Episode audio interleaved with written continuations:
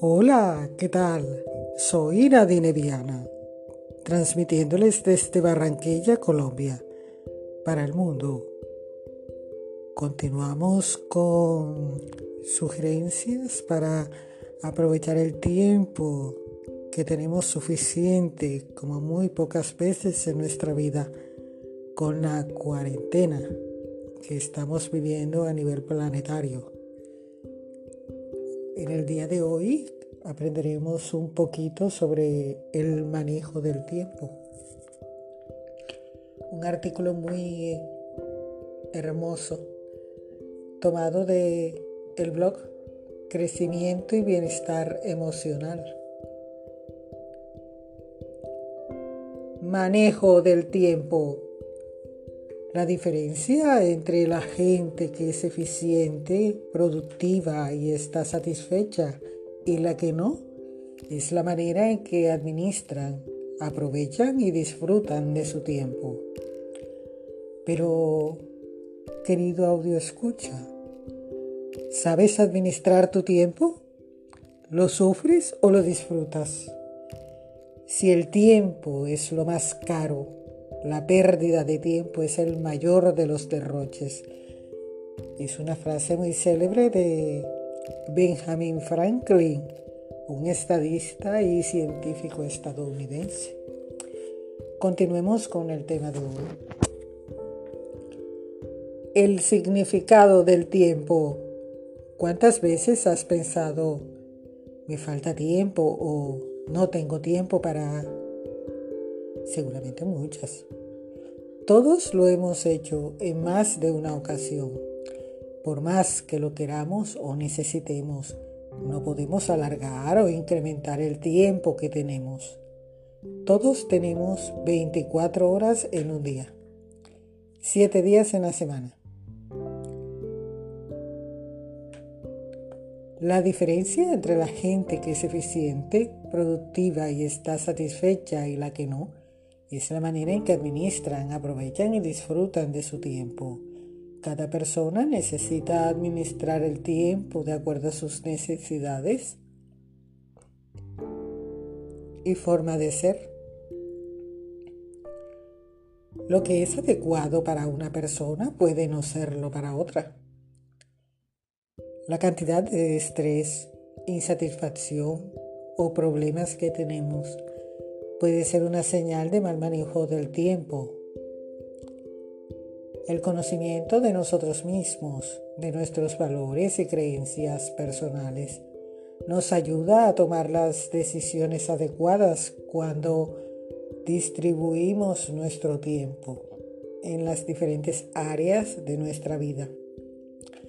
El problema es que con frecuencia no reconocemos dichos valores y creencias lo que repercute en la manera en que administramos el tiempo.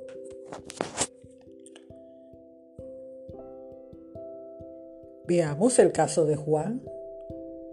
Juan asegura que lo más importante para él es su familia. Sin embargo, sale a trabajar muy temprano y regresa tarde, por lo que pasa poco tiempo con sus hijos y esposa. Vive en una casa propia, grande, en una buena colonia.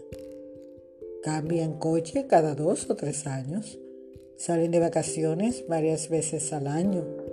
Comen en buenos restaurantes, etc.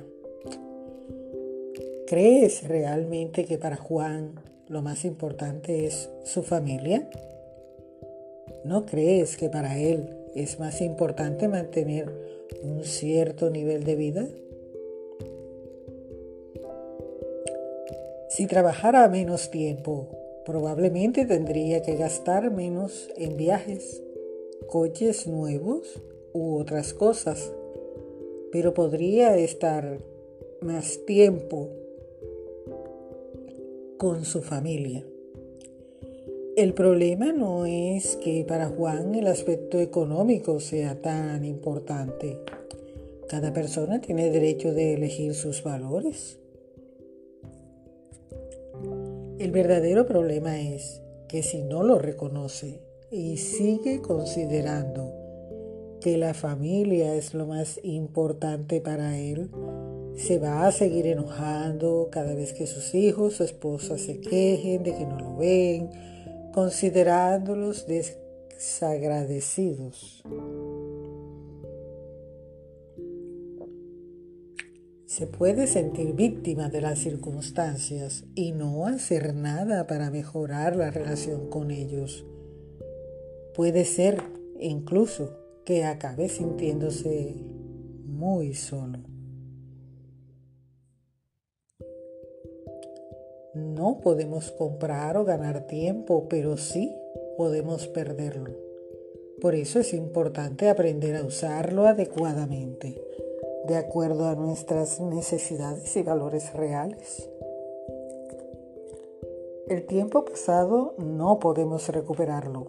El único tiempo real con el que contamos y en el que podemos hacer lo que necesitamos es el tiempo presente.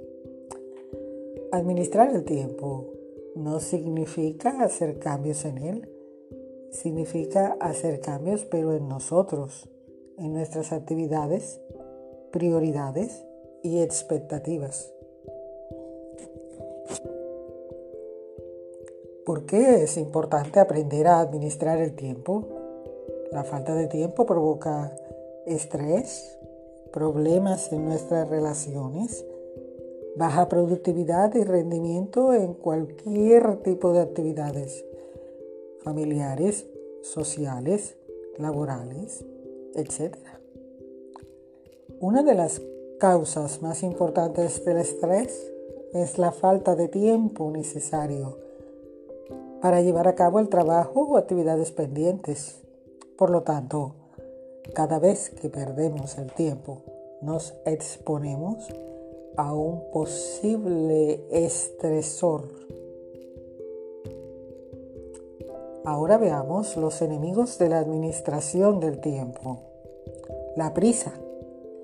Vivir apurado perjudica nuestra salud y afecta los resultados de nuestras acciones. En ocasiones incluso perdemos más tiempo porque tenemos que corregir los errores debidos a la prisa. Fijarse metas demasiado difíciles cuya importancia no amerita del tiempo que requieren. La falta de organización nos indica que no saber dónde quedaron las cosas, olvidar las citas o tareas pendientes, o etcétera, provoca mayor pérdida de tiempo o que se acumulen las actividades que tenemos que llevar a cabo, provocando mucho estrés. La creencia errónea de que estar muy ocupado es ser productivo, valioso o muy eficiente. Esta creencia busca la cantidad y no la calidad de nuestras acciones.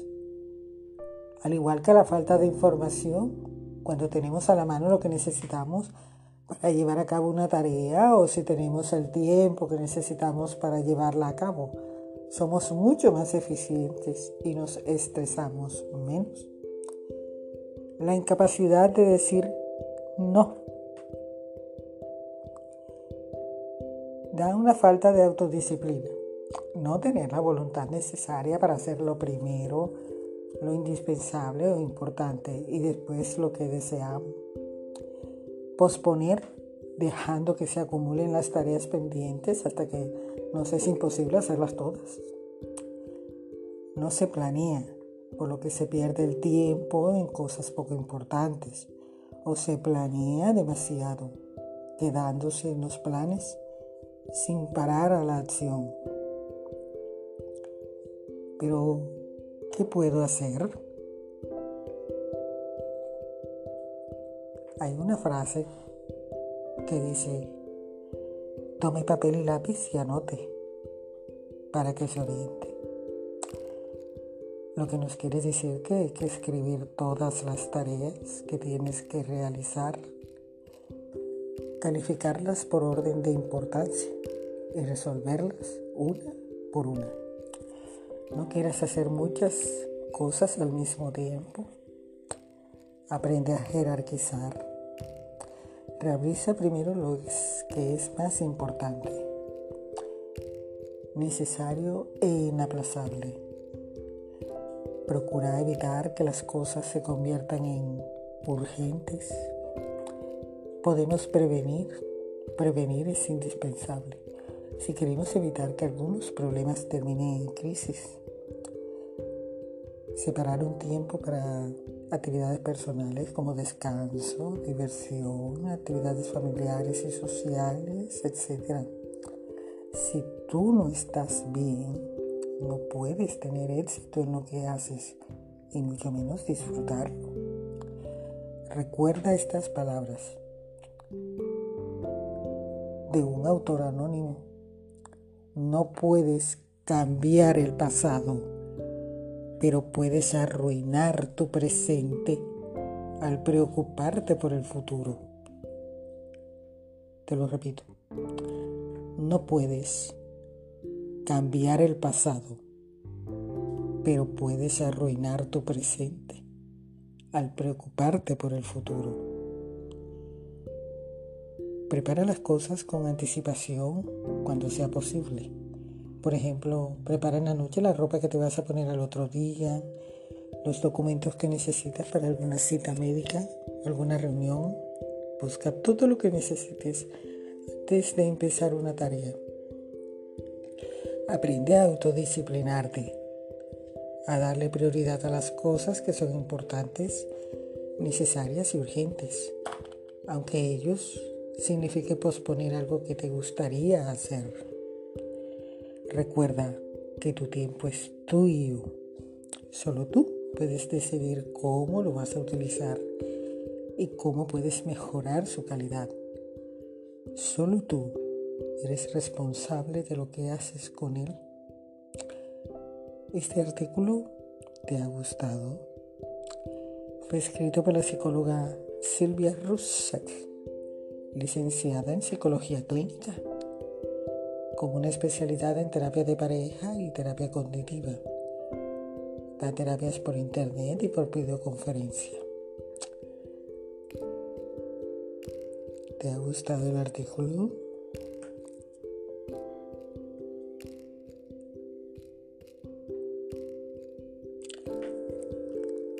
Soy Nadine Viana, desde Barranquilla, Colombia, para el mundo. Soy Nadine Viana. Soy un nombre. Soy una marca. Soy tu mejor opción. Recuerda que estamos padeciendo una pandemia.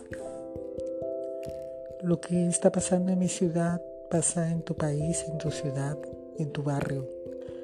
Estamos viviendo un momento único en la historia de nuestras vidas, de nuestros países, del planeta de la historia en general. Estamos viviendo los mismos momentos.